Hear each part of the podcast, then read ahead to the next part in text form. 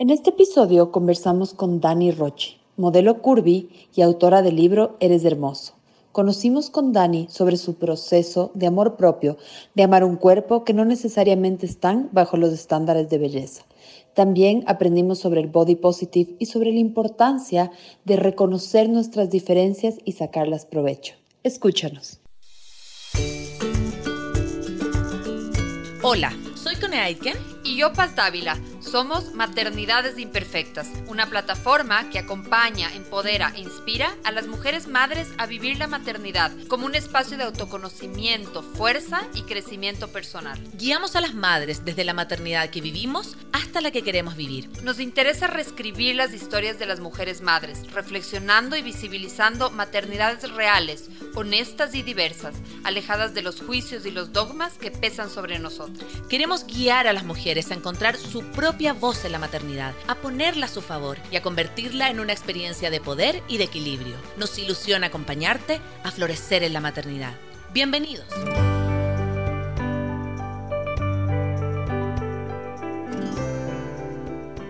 El día de hoy tenemos una, una súper, súper invitada eh, que nos acompaña desde una calurosa un caluroso París, sí. Eh, dice que, claro, cada año está más caliente el clima. Y hoy día eh, vamos a hablar de un tema súper, súper hermoso que al menos a La Paz y a mí nos, nos encanta, nos motiva.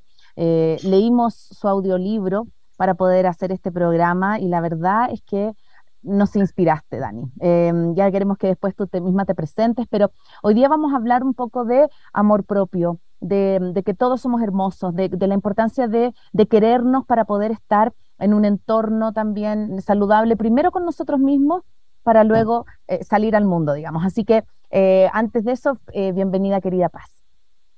Hola con todos, con todas que nos están escuchando en este miércoles de vivo de Maternidades Imperfectas. estamos, bueno, en pleno verano, también aquí en, en Ecuador, con los guaguas en, en el cole, volviendo, yéndonos a la playa, así que eh, creíamos que también era como un, un, tema refrescante, importante de, de tocarlo, eh, esta, esta relación que tenemos con nuestro cuerpo y cómo está ligado a la autoestima y cómo está ligado a cómo nos vemos y cómo luego eso refleja en las cosas que hacemos. Eh, bien decía Cone que eh, ahora está nuestra invitada aquí, Dani, Dani Rochi. ella es modelo curvy, es autora del libro Eres Hermoso y ella hay algo muy lindo en su libro y es que cuenta su camino, cuenta su experiencia. Eh, y ahí va ligando como estas reflexiones en relación al amor propio, al cuerpo, a la aceptación. Así que bienvenida Dani por estar aquí. Cuéntanos un poco de ti, cuéntanos también de tus iniciativas, de tu trayectoria, de esta plataforma Beauty Red. Cuéntanos eh, qué te trae por acá. Ah, oigan, pues bueno, primero muchísimas gracias por la invitación. La verdad es que me siento muy contenta de estar en su programa, que qué tan importante es también eh, pues el papel de los, de los papás, de, de, ser papá, de ser mamá, en cómo se desarrolla el autoestima en, en, los hijos, ¿no? Este, y todavía estar en un programa pues internacional para mí, ¿no? En Ecuador, otro país increíble que, que para mí es muy bonito y, y, se me pone la piel chinita poder compartir mi mensaje a, a más personas y poder llegar a más, ¿no? Así que muchísimas gracias por la invitación, estoy muy emocionada y muy contenta de estar aquí. Bueno, pues bueno, han comentado ustedes, sí soy modelo curvy, llevo nueve años casi ya siendo modelo eh, de tallas extra, eh, que bueno, esa categoría yo creo que en algún momento esperemos se quite ya, ¿no? Como el catalogar a las personas, pero todavía estamos en este juego de catalogar, bueno, pues ahí estoy. Eh, y llevo viviendo en Francia ya cinco años, aquí ya, ya eh, pues trabajo como, como modelo aquí. Este, también soy maquillista profesional desde el 2019, que es pues otro camino también en el mundo de la belleza. Estudié comunicación en México, entonces, bueno, pues he ocupado todas estas herramientas, la verdad, para ir desarrollando e ir descubriendo pues cuál era mi camino, o cuál era, sí, o sea, mi camino en esta vida, ¿no? Yo, a mí me gusta como eh, pensar que todos tenemos un objetivo y un, algo que hacer en esta vida y creo que a mí me ha costado, pues, mis 37 años ir descubriendo, pues, para qué podría, o sea, por por qué había vivido o para qué era bueno pues las experiencias que yo he pasado, ¿no? Y como ustedes mencionan en el, en el audiolibro, pues les platico que pues mucha gente nos, hoy nos pregunta o nos ven como algún ejemplo, ¿no? Nos ven como ejemplo de, oye, pues yo, vean yo también quiero amarme, me quiero sentir como tú te sientes, yo me quiero ver cómo te ves tú, cómo le haces, dame las claves, ¿no? Y pues piensan que a lo mejor nada más diciéndote, pues quiérete, acéptate, eso es todo, ¿no? O mímate, acéptate como eres, pero hay, cuando te estás viendo en el espejo, nos estamos viendo con un filtro o con unos ojos que no nos permiten ver realmente lo que somos, ¿no? que no nos permiten ver que somos más que ese cuerpo, nos estamos viendo con todos los prejuicios y todos los juicios que existen, que hemos aprendido, que nos han enseñado, y no nada más es, ay, sí, quiérete ya. Hay un proceso, entonces yo en el libro les platico desde mi experiencia cómo se desarrolló el no quererme, ¿no? Porque es muy importante entender dónde estuvo eso, qué pasó, dónde fue, digamos, no quiero llamarlo el error, pero sí el aprendizaje en mi vida dónde, cómo se empezó a formar, ¿no? Y creo que es bien importante hacer conciencia de eso. Y cuando hacemos conciencia, nos volvemos responsables también de nosotros y entonces podemos empezar como a decir, bueno, esto me tocó vivir a mí, pero no es horrible, ¿no? Al contrario, ¿cómo lo puedo convertir en algo positivo para entonces tener un proceso, pues, de vida, pues, padre, ¿no? Divertido, feliz, contento, disfrutando realmente, realmente la vida. Así que bueno, pues ese es de ahí, de toda mi experiencia, de lo que yo he aprendido tanto como modelo, que yo realmente les digo que para mí mi carrera como modelo se ha convertido más como mi terapia, fue mi yo descubrí en el modelaje una terapia de, de, sanación, o sea, yo descubrí mi terapia, ¿no? Mucha gente a lo mejor va al, al psicólogo, va, hace yoga, canta, escribe, pinta, baila, yo pues me lo dio el modelaje, ¿no? Entonces, afortunadamente, gracias a eso, he tenido mucho conocimiento en ese, en ese ámbito y me ha dado herramientas que las llevo a, a un, a un, eh, pues a un proyecto que se llama Beauty in Red, justamente que empezó hace pues, cuatro años, este, donde yo quiero y quería, porque pues todo fue antes del COVID, ahorita estoy como que retomando todo, eh, cómo compartir a las mujeres ese aprendizaje, ¿no? O sea, a las personas a, amarse, a, a, que sepan que su experiencia es válida, que que todos somos hermosos, ¿no? Y poder aprender a vernos desde, desde, otros, desde otros ojos. A mí me encanta escucharte de partida porque escuché tu libro y es, bueno, es escucharte a ti, que me encanta, me encanta como esta voz. Yo nunca había tenido la experiencia tampoco de un audiolibro, sí, yo escucho mucho podcast, pero como de un audiolibro que me parece como una, también una experiencia súper nueva, súper novedosa, es poder como eh, aprovechar los ratos que uno está en el auto, los ratos que uno está caminando, qué sé yo, y había algo que tú decías que a mí me, llamó también la atención y lo quiero como traer desde mi experiencia personal, como que cuando, más allá de, los conceptos de delgadez o de, gordura ¿no? que imperan en la sociedad, hay algo con, con, la mirada que tenemos nosotras mismas de nosotras que nunca es suficiente. Eh, eso hablábamos con La Paz, como de que a veces miramos fotos de nosotras hace 10 años, qué sé yo, y como que nunca nos sentíamos suficientemente delgadas, suficientemente guapas, nunca, o sea, siempre había como un ideal por alcanzar. Entonces, eh, quiero que nos compartas un poco desde ahí, porque siento, por ejemplo, no sé, pues en nuestro caso como mamá, eh, yo tuve, tengo dos hijas, La Paz tiene un hijo, eh, nuestro cuerpo fue capaz de dar vida, como que a veces nos centramos tanto en, en, si estamos, tenemos rollito de al lado, o si es que no me veo como con un cuerpo de bikini de las, de las pasarelas, qué sé yo, como pero no me fijo que a lo mejor mi cuerpo fue capaz de dar vida, mi cuerpo fue capaz de amamantar, eh, que, que, yo soy fuerte, que yo soy poderosa. Yo siento que ese mensaje que tú transmites en el libro, desde tu historia también, porque también sufriste bullying cuando eras, cuando eras adolescente, también te molestaban, también tenías un cuerpo, como tú hablabas, como medio masculino, ¿no? Que eras como grande, ¿no? Entonces, cuéntanos un poquito desde ahí, ¿por qué a veces a las mujeres, pase lo que pase, desde tu experiencia, nunca es suficiente? nunca, nunca somos lo suficiente para, para un estándar, ¿no? Yo creo que es una combinación de muchas cosas. O sea, yo creo que es una combinación de dónde estamos, cuáles son como esas ideas a cumplir, esas ideas a alcanzar en nuestra sociedad en la que, en la que nos desarrollamos. Yo les comentaba también en el audiolibro que afortunadamente tenía la oportunidad de conocer diferentes países, diferentes culturas y te das cuenta que en cada lugar el, el, el, objetivo es distinto, ¿no? Los temas de belleza son distintos y, y, y, a mí eso me sorprende porque digo, cómo es que en ciertas sociedades nos preocupamos por, por, alcanzar ciertos objetivos en temas de belleza y más en desarrollo de nuestra propia vida, y en otro país o en otra cultura es completamente opuesto, pero también están luchando por conseguir esos, esos, esos objetivos. Yo creo que es como esta parte de, del el deber ser, que en todas las sociedades en el mundo existen, el deber ser, el tener, el, el, el reconocimiento, pero es que hay una falta de conexión con lo que somos como humanos, ¿no? Y ahí es donde va todo este mensaje. A mí lo que me ayudó empezar a conectar conmigo, y en otra plática lo, comenté así, yo siempre supe desde chiquita que el mundo a mí de, del beauty, o sea, de, la belleza, me encantaba. Y para mí la belleza, o sea, era la belleza, pero no era nada más la parte física. O sea, me gustaba el maquillaje, entonces estudié maquillaje, porque me gustaba estar cerca de la gente, de maquillar este, me volví vegetariana por temas de salud, eh, ahora luego me volví modelo, porque yo siempre quería, como que tenía esta necesidad de expresar, pero con todos estos juicios, estas ideas, yo no podía conectar con eso, pero buscaba como los canales. Y digo que son puertas porque me, me enseñaron a mí como a, a verme hacia adentro, que eso es a lo que quiero llegar. Cuando yo empecé a ser vegetariana, como les decía, por temas de salud, a mí nadie me dijo, deja de comer carne, deja de esto. Yo solita me fui dando cuenta y empecé a ver que mi cuerpo reaccionaba a eso, ¿no?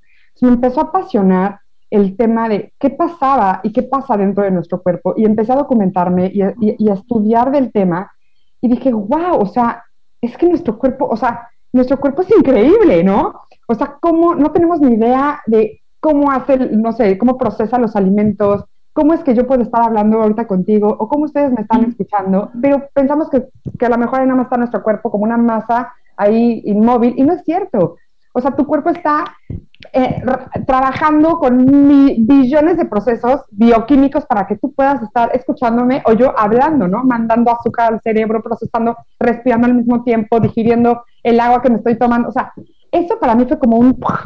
¿Qué es esto? O sea, es increíble. O sea, es increíble que que yo no, que yo no me había dado cuenta de ese valor, o sea, de esa maravilla, de esa inteligencia que tiene nuestro cuerpo per se, y cómo es que yo no le he puesto atención, ¿no? Y esas son cosas que me han hecho como ir hacia adentro, a conectarme desde hasta el maquillaje o hasta la piel, desde otro nivel, ¿no? Y así vas llegando como a otros niveles. Yo, yo siempre digo, bueno, es que ahorita estamos todos ya metidos en la tecnología y ahora viene el metaverso y estos nuevos mundos digitales y bueno, pero y el universo que hay adentro, o sea, está más cañón que el metaverso, o sea, es que no vemos qué pasa por dentro, o sea, no vemos, y esto nada más es el nivel físico, pero de ahí el energético, el espiritual, y bueno, hay, hay millones de mundos que no, no, estamos conectados. Yo estoy hablando como a lo mejor ya muy, muy, muy, muy profundo, pero, pero para mí esas fueron las cosas que me han maravillado. Y yo creo que esa es algo, es una pieza clave, esa es la pieza clave que falta en, en en la educación, o sea, en, nuestra educación como seres humanos en esta existencia del planeta.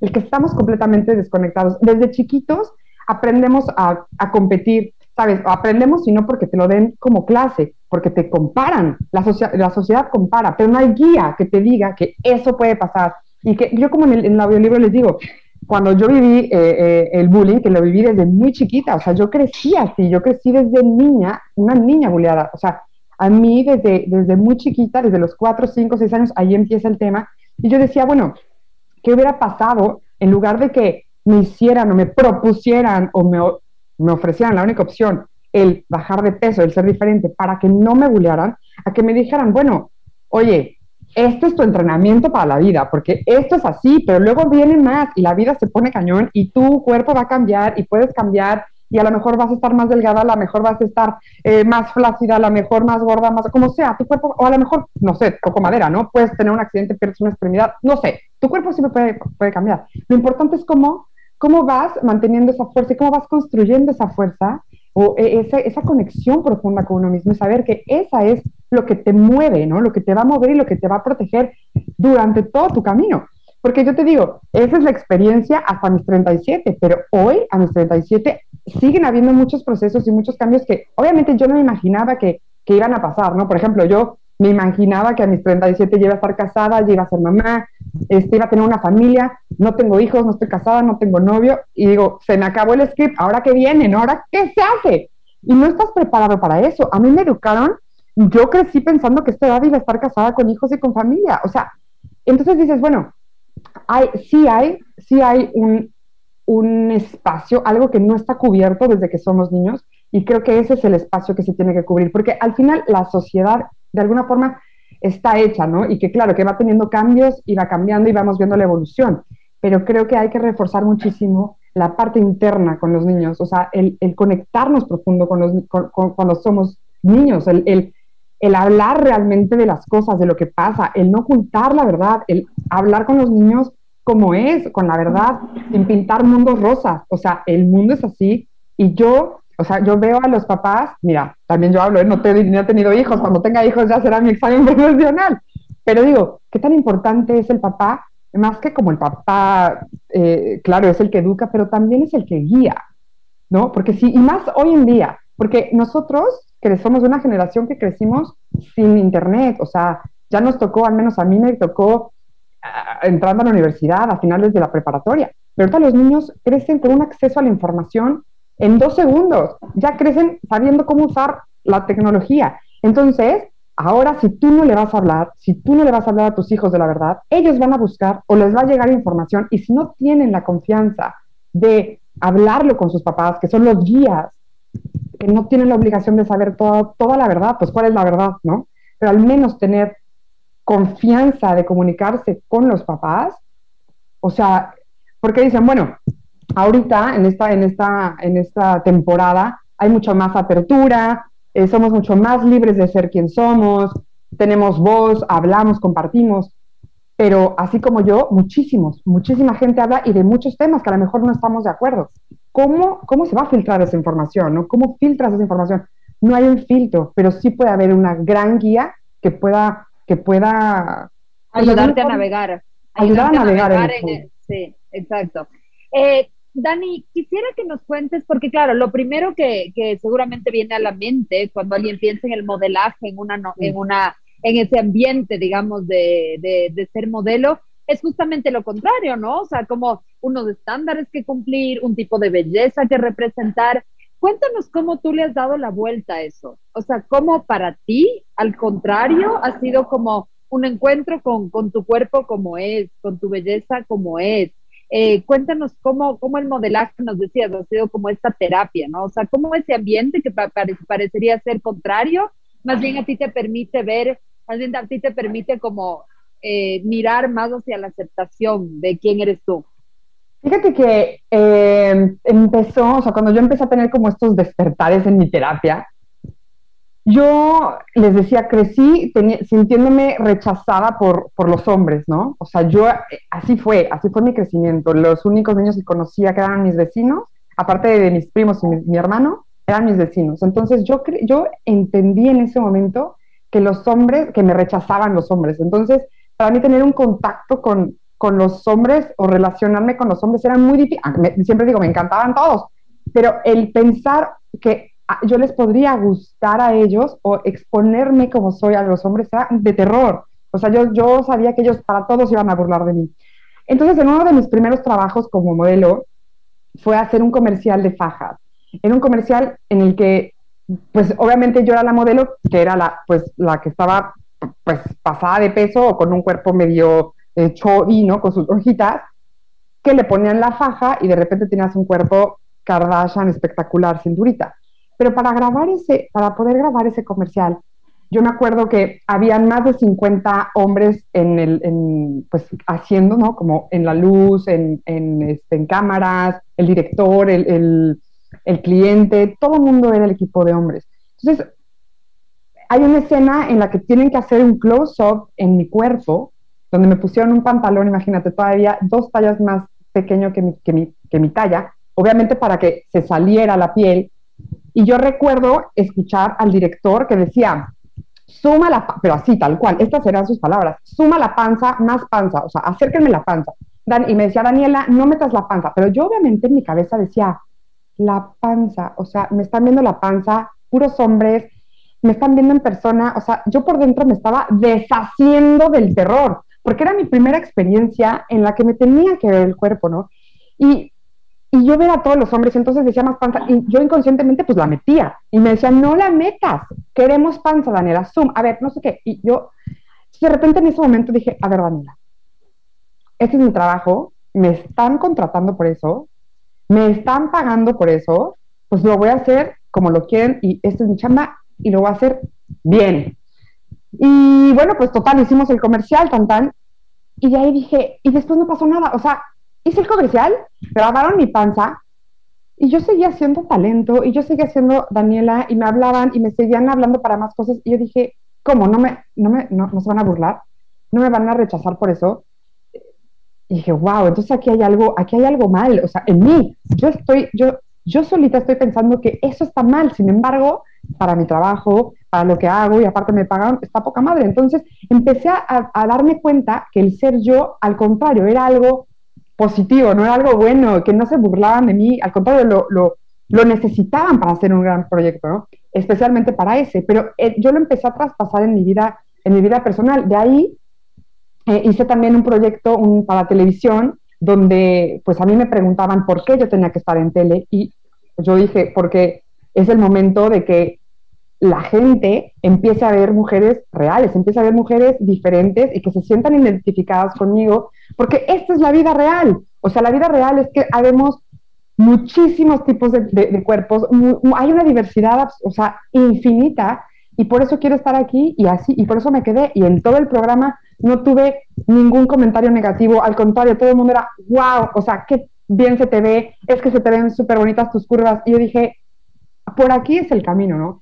Y yo no estoy diciendo ni, que soy la mejor, ni que tengo el mejor cuerpo curveado, ni mucho menos. Al contrario, solamente es una, fue una visión que yo empecé a traspasar hacia, hacia, hacia mi propia experiencia en mi vida y a poderme sentir bien con mi cuerpo. Y de ahí viene esta frase que siempre digo, encuentra y ama tus diferencias porque te hacen única y especial y eso te tiene que hacer enamorarte de ti.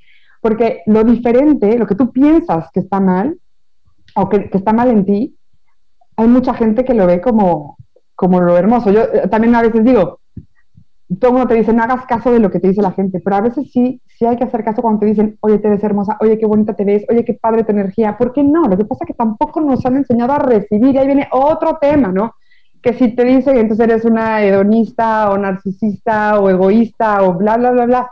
Pero no, hay muchas, hay mucho trabajo profundo y, trabajo interno. Pero bueno, para decir que esas empezaron a ser mis claves en, en lo que me empezó a como a despertar este, eh, el ver y el traspasar el modelaje a, mi vida real. Y hoy es lo que comparto y lo que les digo a la gente, o sea, ojalá todo el mundo se sintiera como modelo, ojalá todos se sintieran como modelo, porque la única diferencia es que yo trabajo con una agencia y la agencia me da como ese reconocimiento de ser modelo. Pero si todo el mundo se sintiera modelo, te juro que todos podrían hacer te atreverías a dar el paso a hacer las cosas que quieres, a ir a la entrevista que quieres, a vender el proyecto que quieres, a, dar una conferencia, a hablar en público, porque es, no es la seguridad del reconocimiento de los demás, es que tú te sientes así, te sientes merecedor, tú te sientes bien contigo, te sientes bien con tu cuerpo y lo podemos ver, ¿no? Sabemos las personas, o sea, a veces algo tiene, tiene una vibra, tiene una energía, tiene, y no estás viendo su cuerpo, o sea, es, algo más allá y pues es esa fuerza interna que, que yo agradezco tener esta oportunidad de descubrirla pues con el modelaje. Estamos aquí con nuestra invitada Dani Rochi, eh, modelo curvy, autora del libro Eres Hermoso. Estamos conversando sobre amor propio y body positive. Y quisiera empezar justamente con esta pregunta para que la gente se vaya eh, familiarizando con este tema. ¿Qué es esto del body positive? ¿Cuáles son sus representaciones? Eh, también eh, recuerdo que en, tu, que en tu libro cuentas que tú has sido parte como de estas pasarelas del body positive. Cuéntanos un poco como de este movimiento, cómo involucrarnos, por qué es importante. Danos un poco de contexto, Dan. Claro, mira, el body positive es un movimiento que, que, que ha buscado justamente el, el que las personas se sientan bien con su cuerpo, o sea, el reconocerte y el que no te dé pena ser tú, ¿no? O sea, el desvestirte de prejuicios, el liberarte de, de, lo que pesa ser tú. Prácticamente es eso. Ha tenido, hay mucha gente que está a favor, hay gente que está en contra, pero el origen del body positive es ese. Y hay personas y modelos que han que tuvieron la iniciativa de empezar a hacer eh, esta representación del movimiento, pues haciendo pasarelas este, incluyentes como flash mobs en ciudades como en Estados Unidos, en Italia, principalmente Estados Unidos, Italia, en Inglaterra, en Australia. Este, de, justamente es la idea, desvestirte de todos esos prejuicios, liberarte y ser y amarte como eres. Ese es el origen. De ahí eh, hay mucha gente que critica el movimiento porque dicen que, el, el, ser body positive eh, como que favorece o está a favor de ser gordo, ¿no? O de ser, o tener sobrepeso y entonces como ya eres body positive, pues ya me tienes, ya se vuelve como, lo han, se ha utilizado como víctima, ¿sabes? Ahora yo soy víctima, ahora tú me tienes que aceptar y si no, tú te estás burlando de mí. Y sí, sí hay como esa tendencia, hay mucho, hay mucha gente y me encanta porque hay muchos que, que dicen, ah, ya, o sea, te gusta ser gordo. Y yo te voy a decir una cosa, cada quien decide que es para él estar bien con uno mismo. Lo que yo sí creo es que nadie puede expresar, ni decir, ni tener un juicio respecto a la salud o al físico de alguien. Cada quien sabe cuál es su batalla y cada quien sabe por qué lo quiere hacer. Si hay personas que se sienten bien y les funciona la vida teniendo un físico como, como ellos creen, pues se tiene que respetar también eso, ¿no? Sin embargo, sí creo que, el, el, origen del body positive es muy importante solo para verte a ti, o sea, para que tú empieces el camino de verte a, ti mismo, ¿sabes? Es decir, este soy yo y así como estoy, a lo mejor no me gusta como estoy, pero me estoy viendo, que eso es lo más importante, pero me estoy haciendo consciente de quién soy, soy consciente de que, ah, porque yo, mi, yo mi ejemplo, a lo mejor antes yo decía, odio ir al mar, odio ir a la playa, pero no es porque no me gustaba ir a la playa ni porque odiara la arena, era porque no soportaba sentir mi cabeza o mi mente pensando en qué iba a pensar la gente de mí si me veían en traje de baño, ¿no? O sea, no odiaba el mar, odiaba la sensación de sentirme expuesta y que se burlaran, ¿no? Esa, ese es cuánto, lo que digo, cuánto hemos dejado de hacer, cuánto nos hemos limitado por la autopercepción y por lo que pensamos de nosotros por, por, por sí, por, por, lo que pensamos. Entonces yo creo que el movimiento o el body positive es como, a ver, vete a ti, body, o sea, vete, reconócete, ve tu cuerpo, acércate a ti y empieza a procesar toda esta información que te molesta de ti, tanto física como mental y emocional, de dónde viene y hacer todo este trabajo. Porque a partir de ahí nosotros podemos decir, bueno, a ver, la verdad es que sí me gustaría estar bajar de peso. La verdad es que me gustaría verme mejor, la verdad es que me gustaría sentirme más ligera, la verdad es que me gustaría esto. Porque te digo, en temas de salud es algo, es algo muy delicado tocar ese tema porque hay mucha gente con sobrepeso que se hace estudios y te salen los estudios perfectos, no tienen nada. Entonces, ¿desde qué punto estamos hablando de qué salud? ¿no? Y ahí viene ya es doctores y estudios y bueno, todo lo que viene que yo, ese no es mi tema. Pero creo que lo importante es empezar a verte a ti y reconocer que no te gustas así o que te gusta así y si te gusta así, bueno, está perfecto, pero si no te gusta, hay muchas opciones, pero que tú cambies y si quieres hacer un cambio, es para ti, es por ti, es porque tú es una chamba contigo mismo, es un trabajo contigo, no porque le quieres dar gusto a tus papás, a tu novio, a tu amiga, al Instagram, a los followers, es por ti. Ese es el trabajo y ese es el, ese es el objetivo del, del, del body positive. Y a mí me parece súper interesante porque yo siento que, bueno, que tú hablas al inicio, ¿no? Como papás, también tenemos una serie de juicios eh, sobre el cuerpo de nuestros hijos. ¿Ya? Entonces yo creo que también es como una, una cosa que uno dice, bueno, esto es súper inconsciente, pero no es tan inconsciente porque le estás diciendo todo el día cosas con relación a que se ve bonita o que se ve feo o que está gordito o a que... Entonces justo, por ejemplo, ayer hablaba con mi mejor amiga de Chile y le decía, ¿cómo estás? Me decía, tiene 40 años. Me decía, estoy bien, pero sabes que cada vez que veo a mi papá, me decía, me dice que estoy gordita. Entonces trato de ya no verlo, porque me lo recuerda cada vez que lo veo. Eh, y estamos hablando de una adulta, ¿no? Adulto con adulto. Entonces imagínate el poder, Dani, que esto tiene en los niños, ¿no? Como, como de cómo mirar. Y yo escuchaba en tu libro y tú tuviste una experiencia quizás diferente. Tus papás como que te decían como, ¿qué es lo que necesitas? Como, ¿cómo puedes estar mejor contigo misma? Como, como resaltando esas cualidades internas que a lo mejor tú no habías logrado todavía ver en ti. Entonces, ¿cómo, cómo ves eso? ¿Cómo ves el, papel también que van jugando eh, no solo los papás, sino que el entorno, los profes, nuestros amigos, nuestras propias familias, en, en poder mirarnos de una manera diferente en relación a nuestro cuerpo y a nuestra como salud? Pues es que es eso, o sea, nos damos cuenta la importancia que tiene el mensaje, no y como dices tú, Yo que los papás lo hacen desde, desde el amor. Yo hoy se los digo a mis papás, o sea, yo sé que, que para ellos, o sea, desde su entendimiento y desde su conocimiento y desde su experiencia en ese momento, porque al, o sea, ellos fueron los que me, me llevaron a ponerme a dieta a los 11, 12 años. Pero yo creo que desde el amor de papás es que dijeron, yo no quiero que mi hija sufra, yo no quiero que se burlen de ella, o sea, yo no quiero que, que, que, ella llegue todos los días a la casa llorando porque se están burlando los niños de ella. ¿Qué es lo que puede hacer? Que baje de peso y punto, se acabó, la van a dejar de, de, juzgar. Y desde ese, desde ese lo agradezco infinitamente, ¿no?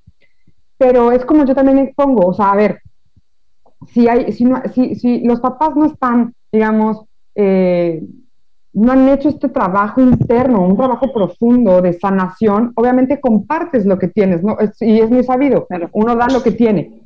El papá, si no es un papá trabajado emocionalmente, si no es una mamá trabajada emocionalmente, los niños no van a crecer emocionalmente pues estables. Por eso yo siempre digo, por favor, que esto, que esta sanación, ¿cómo, o sea, todo lo que aprendimos de niños, nos pasamos toda nuestra vida adultos sanando al niño. Y eso es, eso es como que está, está, está, cañón, ¿no?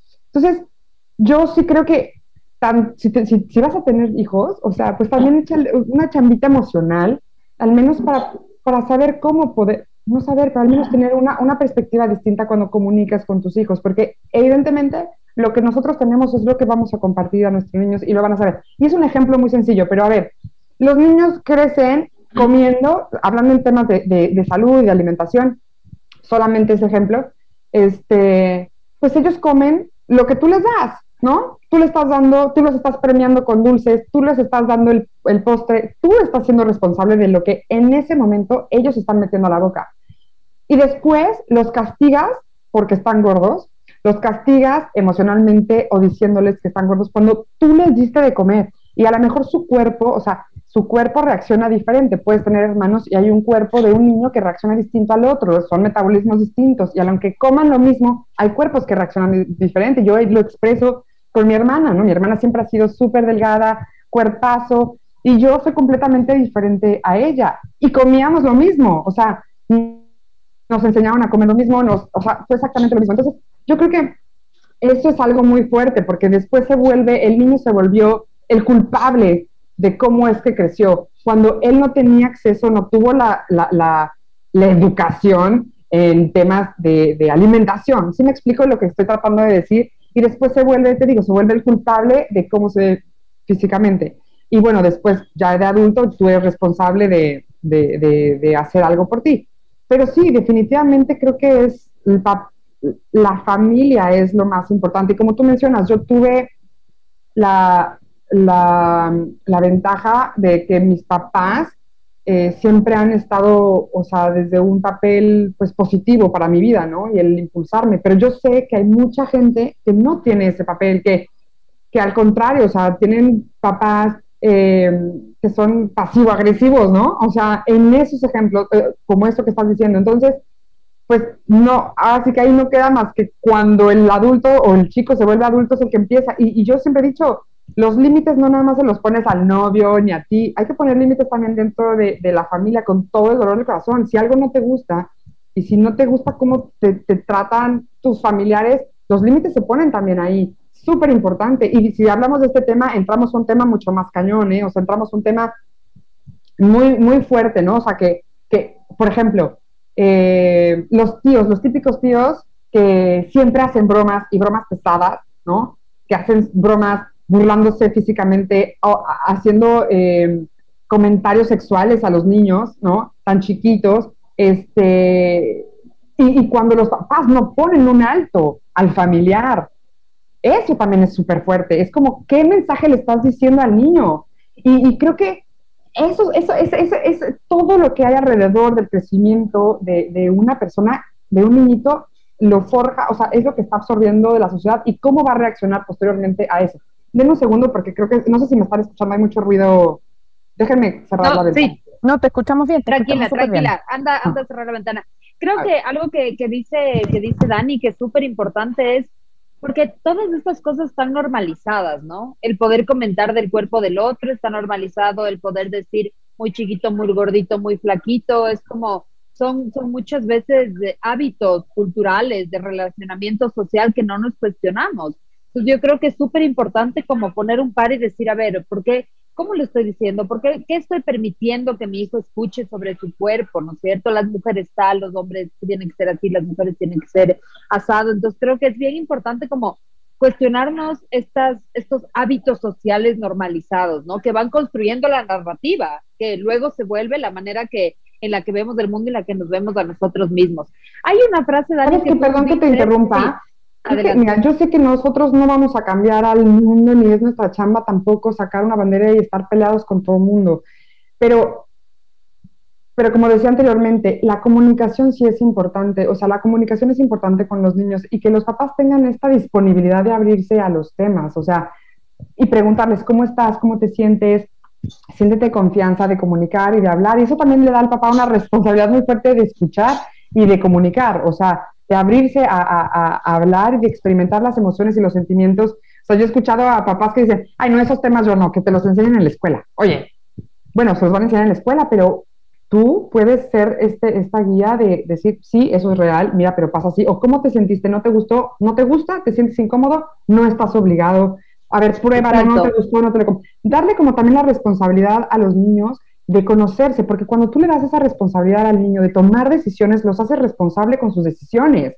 O sea, hacer responsable al niño de lo que está decidiendo y si no le gustó o no resultó, dices, bueno, esa es la consecuencia. Hay consecuencias cuando tomas decisiones, pero, ¿sabes? Pero tú cómo va, es como, es como esa guía alrededor del niño, porque al final ellos van a partir, ¿no? Es que, que partan a la vida con herramientas de, para, para, para, pues para lo que es la vida, ¿no? Hay, em, hay esta autora que a mí me encanta, que se llama Glennon Doyle, que tiene, bueno, varios libros. Su último libro se llama Indómita and Tame. Y ella dice que estos temas que son incómodos de conversar son los temas que más tenemos que conversar con nuestros hijos. Temas que tienen que ver con la pornografía, con la sexualidad, con el respeto. O sea, esos son justos los temas que tenemos que sentarnos a conversar. Entonces, estoy totalmente de acuerdo en la importancia de la comunicación, del diálogo, en cómo nos estamos refiriendo, qué, qué, qué, tipo de, de, palabras estamos usando. Dani, em, una última pregunta antes de ir a, la canción, y es que, bueno, tienes esta frase que, que, la dices en tu libro, que la volviste a decir, así que encuentra y ama tus diferencias porque eres única y especial.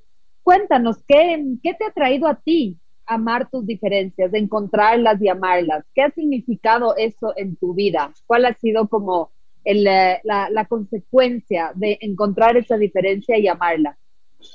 Pues sentirme en paz con, con quien soy, ¿sabes? Cuando, cuando encuentro esa paz, ya no estoy en lucha ni en competencia con nadie, o sea, es como reconocer mi individualidad y reconocer que soy única en esta tierra, ¿no? Al menos en esta vida, y, simplemente por eso ya somos especiales, o sea, no hay nadie que viva mi experiencia, no hay nadie que viva nuestra vida, no hay nadie que sea parte de, somos nosotros. Y, y si no estamos en paz con eso, o sea, es que la vida se vuelve pesada, la vida se vuelve gris, o sea, se vuelve, o sea, pesado. Cuando estás en paz con lo que tú eres, con lo que haces, con, con lo que te gusta, con lo que no te gusta, estar en paz con todo eso, es que es, es es hacerte, a darte un abrazo a, tu individualidad. Y obviamente hay un proceso, yo no estoy diciendo que, eso se tiene que saber desde niño, o sea, por supuesto que no. Y también darnos la oportunidad de irlo descubriendo, de ir caminando este, el camino de la vida y, estar consciente de, de, quiénes somos, de tomar decisiones, de a lo mejor para tomar error, o sea, tener errores en esas decisiones, pero aprender de esos errores para uno mismo. Aprender es saber, yo creo, o sea, eso es lo que yo pienso, es cuando cometes un error, es un, para ti, es, es, es como una señal de que, ok, esto no era, entonces voy a probar este camino, ¿sabes? Como ser compasivos también, ser tener compasión por, por, por, nosotros, ser más suaves, ser más cálida. Yo creo que eso es lo que me ha, lo que me ha enseñado. Y, decir una cosa, por ejemplo, ahorita yo que vivo aquí en Francia, y que obviamente Francia pues es una estructura social completamente diferente a Latinoamérica, a México, ¿no? Principalmente pues que yo soy de México, este, te das cuenta cómo funciona la sociedad, cómo son sus estructuras, cuáles son sus, sus estereotipos de belleza y qué piensan. Y digo, wow, o sea, yo ahora observo, o sea, me siento más como una observadora y digo, mira qué interesante, que es una cultura distinta, pero trato de no forzarme a ser como son aquí, sino a yo aportar lo que yo he aprendido, lo que he sido, lo que he descubierto en mí, aportarlo con orgullo y con honor, aunque aquí lo puedan ver o lo interpreten como ellos quieran, ¿no? Yo sé mi historia, yo sé mi camino y, y eso me hace sentir fuerte, o sea, eso me hace sentir bien conmigo y, y, y, creo que si yo no hubiera hecho ese trabajo de encontrar eso en mí, a lo mejor no podría sentirme así, ¿no? A lo mejor sería porque, porque la sociedad es fuerte, o sea, la sociedad, no nada más en Francia, en todo el mundo, siempre hay como que algo que te, que te, tiene como presionado, ¿no? Y si no es por el físico, entonces es por el trabajo. Si no es el trabajo, entonces es porque eres mujer y porque no te has casado. Y si no es por... O sea, siempre hay algo como que, como que está arriba, ¿no? Y si, si logramos hacer eso, es tu fuerza, ¿no? Por eso lo de esta canción, o sea, tienes tu poder y todos tienen su poder y eso ha sido como, pues muy especial para mí para poderme mover, pues, en lo que hago, en el trabajo, en donde estoy, en lo que comparto. Yo le contaba a la Dani que cuando yo tuve a mi segunda guagua en pandemia, quería volver al ruedo de una. Entonces, como que ya quería hacer de nuevo la 2.0, la Superwoman, y quería tener un cuerpo bacán y como volver a que me entraran los jeans. Y me acuerdo que me apunté a una clase, que a mí me encanta el fútbol, yo juego mal, pero me apunté a una clase de fútbol que me quedaban lejísimos de mi casa. Entonces tenía que hacer un montón de esfuerzo y a la segunda clase dije, no lo voy a lograr. O sea, como por, por logística no lo voy a lograr. Y me acuerdo que mi hermana me dijo, oye, pero mírate con más ternura. ¿Por qué tanta, tanto látigo, tanta, tanta exigencia? Y justo eso hablábamos en la, en, la pausa con la Dani de, de, que parece que a esta generación, entre las mujeres que tenemos entre 37, 40 y algo por ahí, eh, se nos, se nos, no sé si se nos metió en la cabeza un chip, pero como que crecimos un poco pensando que siempre teníamos que ser las mejores en todo. Y creo que eso ha sido una carga súper poderosa porque podemos mirar con ternura a nuestros hijos, pero no podemos mirar con ternura a nosotras mismas. No, nos cuesta mucho ejercer la compasión y la ternura y ser cálidas con nuestros procesos. Entonces quiero que conversemos y nos cuentes un poquito desde tu mirada, ¿no? ¿Cómo, cómo ves esa exigencia? Que, que seas mamá o no, seas de donde seas, como, ¿por qué las mujeres queremos ser las mejores en todo y ese estándar tan alto, ¿no? Pues es lo que hablábamos, o sea, no sé, no sé cómo fue o qué, no sé si de, alguna forma tiene que ver con, con estas generaciones donde, donde la mujer empezó a ser más independiente, porque al final hemos sido generaciones que, que, empezamos a romper los moldes, ¿no? O sea, que empezamos a cambiar la forma en cómo se vivía, ¿no? Que ya no nada más era casarte y tener hijos, ahora era, puedes, tú puedes también, tú estudia, tú sé esto, tú puedes. Yo siento que por ahí viene muchísimo, porque al final sí somos una generación que empezó a romper eso. ya se me está dando el sol. Que empezamos a romper esas estructuras y que de alguna forma sí es increíble porque muchísimas mujeres han hecho muchos cambios. Han, hay mujeres de nuestras generaciones haciendo cosas también increíbles, pero al final siento que ha sido también esta exigencia muy dura de nosotras de decir, es que yo tengo que ser la mejor y no puedo parar, porque entonces no voy a tener este reconocimiento, o no me van a creer, o no me van a ver. Y, y no nada más somos nosotros, cargamos esto. Pero, pero creo que, y, y, cuando, y como que decías, cuando nos preguntamos, pero ¿quién me lo está pidiendo? Nadie. ¿Quién me está, quién me está diciendo que es que nadie? Entonces creo que ahí es como dices, empezar a, a ser más, más conscientes de eso y empezar a vernos más profundo, si tuviste un bebé, o sea, ¿cuántos al otro día ya quieren perder los 25 kilos que subieron? Pues obviamente no, espérame, o sea, dale tiempo a tu cuerpo, dale tiempo de sanar, así como sanamos una pérdida de alguien, como sanas una ruptura, como sanas, el, el cuerpo tiene su proceso y aparte el proceso de sanación es impresionante. Hay videos en YouTube de cómo es simplemente la cicatrización, que te, que te maravilla, o sea, métanse a ver a YouTube cómo es el proceso de cicatrización y es que dices, es que mi cuerpo neta quiero besar cada célula, cada, cada cosa que se mueve adentro, que, que, saben perfectamente qué hacer, ¿no?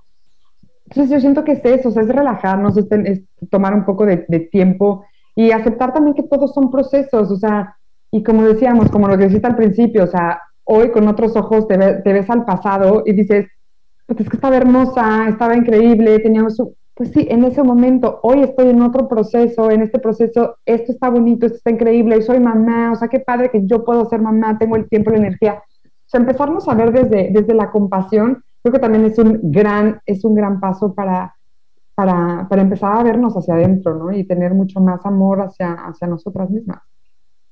Gracias, Dani. Ha sido, una, ha sido una conversación muy linda, muy profunda, pero también divertida Así que muchas gracias por, por estar aquí en Maternidades Imperfectas. Recordarles a todos que este capítulo se retransmite a mediodía el domingo y en una semana va a estar en, en formato podcast en Spotify, en nuestras redes sociales, en nuestra página web www.maternidadesimperfectas.com. Vamos a cerrar el capítulo y como siempre vamos a, a, envolverlo con estas tres ideas fuerza, lo más importante, cada una va a decir una idea fuerza, así que Cone, empieza tú con tu idea fuerza, por favor. Lo que más me llamó la atención de tu libro y de lo que hablamos hoy día es poder encontrar tu diferencia.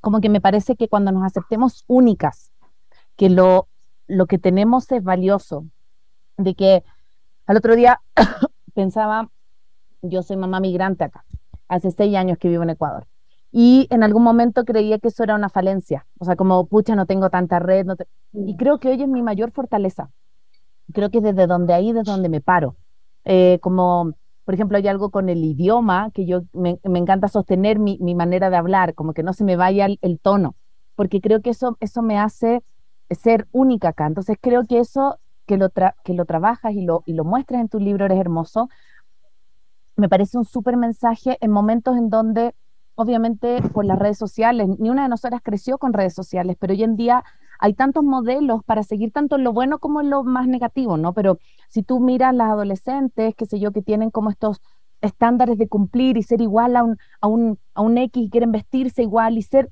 ser la copia de un otro, lo que más me valoro es lo contrario, ¿no? Es como poder ser la representación más fiel a ti misma, a ti mismo, para poder desde ahí sacar esa fortaleza que cada uno tiene y utilizarla a nuestro favor. Así que yo me quedo con eso, con la aceptación y la validación, el amar tus diferencias. Dani, ¿con qué te quedas de este capítulo?